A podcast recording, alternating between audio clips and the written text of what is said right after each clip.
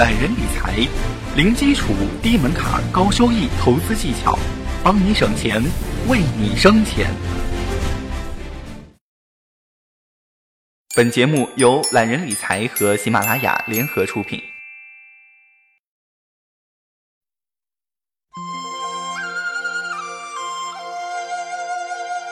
今天啊，我们来说一个比较玄幻的东西——风水。风水，古人称之为象地之术，说的是呢到现场观测地理环境的方法。古代还有更文雅的说法，比如说地象，还有堪舆术。相传这个风水的创始人是九天玄女，比较完善的风水学问起源于战国时代。风水的核心思想是人与自然的和谐。早期的风水呢，主要关乎宫殿、住宅、村落、墓地的选址、坐向、建设等方法和原则。园艺是选择合适的地方的一门学问。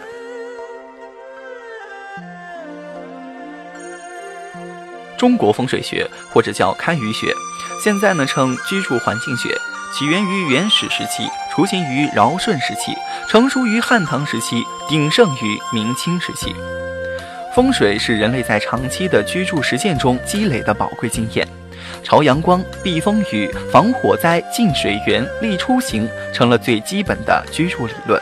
几千年甚至几万年来，人们不断地总结居住环境的优劣。到了汉唐时期，就形成了很成熟、很系统的中国风水学理论。民间算命大师许仙潮先生曾经这样说：“其实风水学就是研究指导人们居住生活环境的一门科学。”现代汉语词典中呢，风水一词是这样定义的：指住宅基地、坟地等的地理形势，如地脉、山水的方向等。迷信的人认为风水好坏可以影响到这个家庭啊和子女的盛衰吉凶。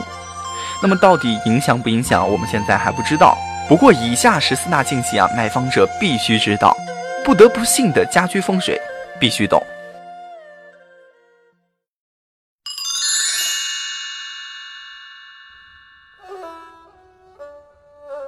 一，正对大街、胡同、道路的不要买。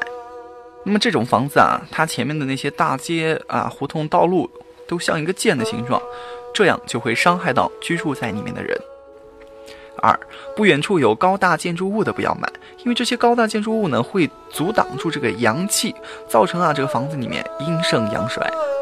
三，临近庙宇、骨灰堂、坟场、寺院和古墓的不要买，因为这些地方有个共同的特点，就是阴气太盛，同样不利于人的居住。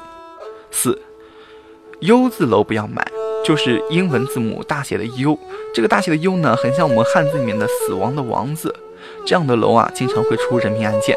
五，两排东西走向的楼房横向连接，而连接点又不在同一条直线，这种情况下呢，相错部分的房子不要买。六，口字形楼不要买，因为这个口呢，就如同人在井中，不能发富发贵。七，T 字形楼不要买，因为这个大写的 T 呀，不能藏风聚气，就会使居住在里面的人很贫寒。八，工字形楼不要买，同样的道理，这个工呢，就是手工的工啊，也难出富贵，也不能藏风聚气。九，楼前空地很狭窄，像一条线一样的房子不要买。因为这种空地呢，像一条线一样，呃，还在你家门口啊，这个财富就不容易入你家的门。十，客厅狭窄的不要买，因为客厅狭窄不聚财。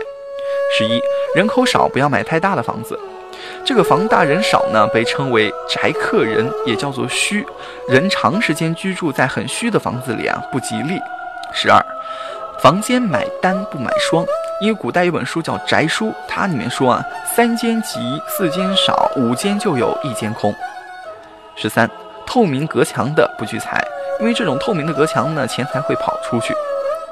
最后一条，十四，房主属兔的不要买东边的房子，因为东边的房子它的门是朝西的嘛，这样就与兔这个属相相冲。辛辛苦苦攒钱，风风火火去购房，在你购房之前啊，一定要认真的考察好房子的风水，否则房子的大位置不好，其他的家居风水就无从谈起。风水的根本就是环境，房子周围的环境对房子或多或少有所影响。